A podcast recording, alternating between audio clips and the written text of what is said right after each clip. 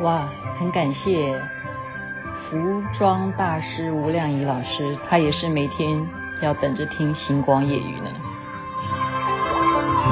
一段时光缓缓流淌，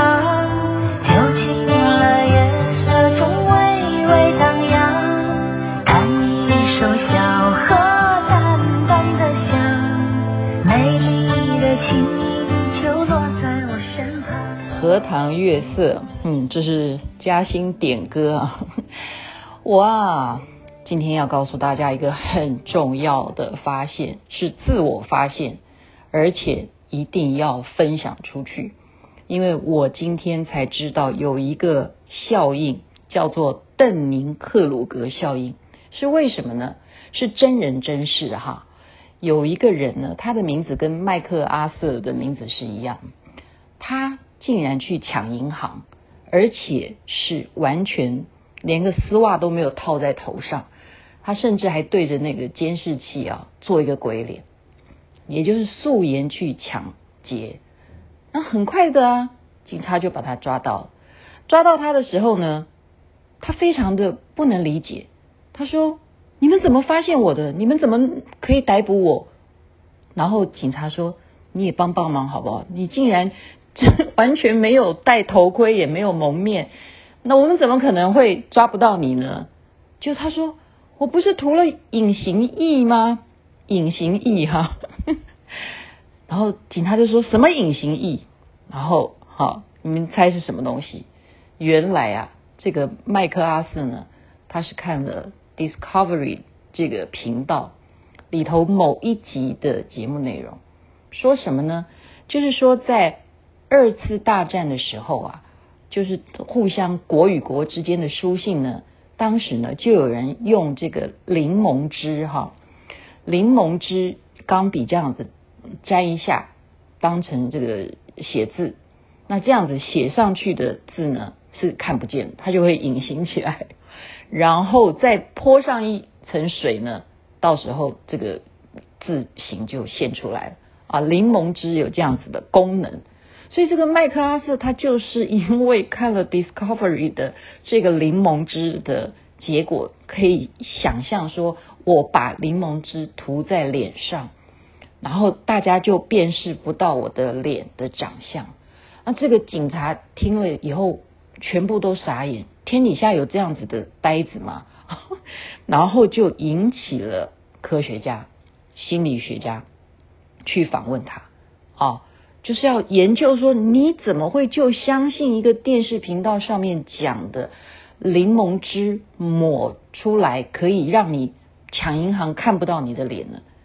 然后就这样子的一个访问啊，然后这两个博士了啊，就是邓宁克鲁格，这是两个人，然后他们就写出了一个论文，然后这个论文的一个理论是什么？就是。我们越是蠢的人，越不知道自己蠢。然后一个人呢，只要蠢到一定的程度呢，就会忘乎所以的蠢。所以我为什么讲说今天讲的这个很重要？因为我觉得我好像就是这么蠢。我们常常啊，活在自己的象牙塔，我们自认为知道一点点皮毛，然后就等于了解了全天下啊。即便是现在资讯网络发达。我们每一天收到这么多各式各样的呃小 paper 啦，或者是一些呃小叮咛啦，或者一些什么啊谁说什么什么，或者是假新闻啊，很多很多的讯息。那我们怎么样让自己能够找到一个啊自我去发现说，其实我没有那么厉害，然后其实。我有很多很多的缺陷，我其实这个缺陷是来自于我们上次讲的，对不对？我们因为有某方面的需求而造成我们所知障，也就是智慧的盲点呢，就自以为很聪明。那其实这个会是什么？就是一个很大很大的呵 呵错误。你看，那当然你说抢银行就是不能够去仿效的嘛。可是没有想到，呃，这样子的实验呢，还有什么？就再告诉大家，就是。知识领域的差别啊，如果说今天他们就做实验，一群人，哇，我来给你一些习题，有些人他就按部就班，一题一题的写下去，可是就有一个盲点的习题，它是什么？就是恐龙是人类灭绝的，然后你相信吗？就会有人答对，就是是非题这样，就是人在看这些问题的时候，就是哦，你这样子说，呃，恐龙是人类灭绝的，好，他就答对。那恐龙是不是人类灭绝的？怎么可能呢？对不对？你你你有你的所学，你从小哦知道这个化石啦，你知道这个地球的演变呐，哈，有什么大洪荒什么？因为你有尝试，你有所学，你就不会答这一题是对，你一定是答错。好，可是真的就是有些人，他们就是没有念这样子的书啊，所以我们就是要有一个重新的认知，不是我很聪明，也不是别人很笨，而是。知识领域的不同，然后再来怎么样回答这个恐龙是人类灭绝？他们答对的人呢？你再给他一个题目，就是你赞不赞成美国筑一道墙去防止墨西哥人来这个偷偷渡到美国？你赞不赞成？然后这些人也是赞成。今天我不是在讽刺哦，对不起哦，这是真正的有他们的一个实验。所以他们是要认真的来看待，因为他们的教育程度的不同，然后他们就会认为筑一道墙是可以有效的抵抗别人来偷渡，可以防止别的国家的人来入境到我这个国家。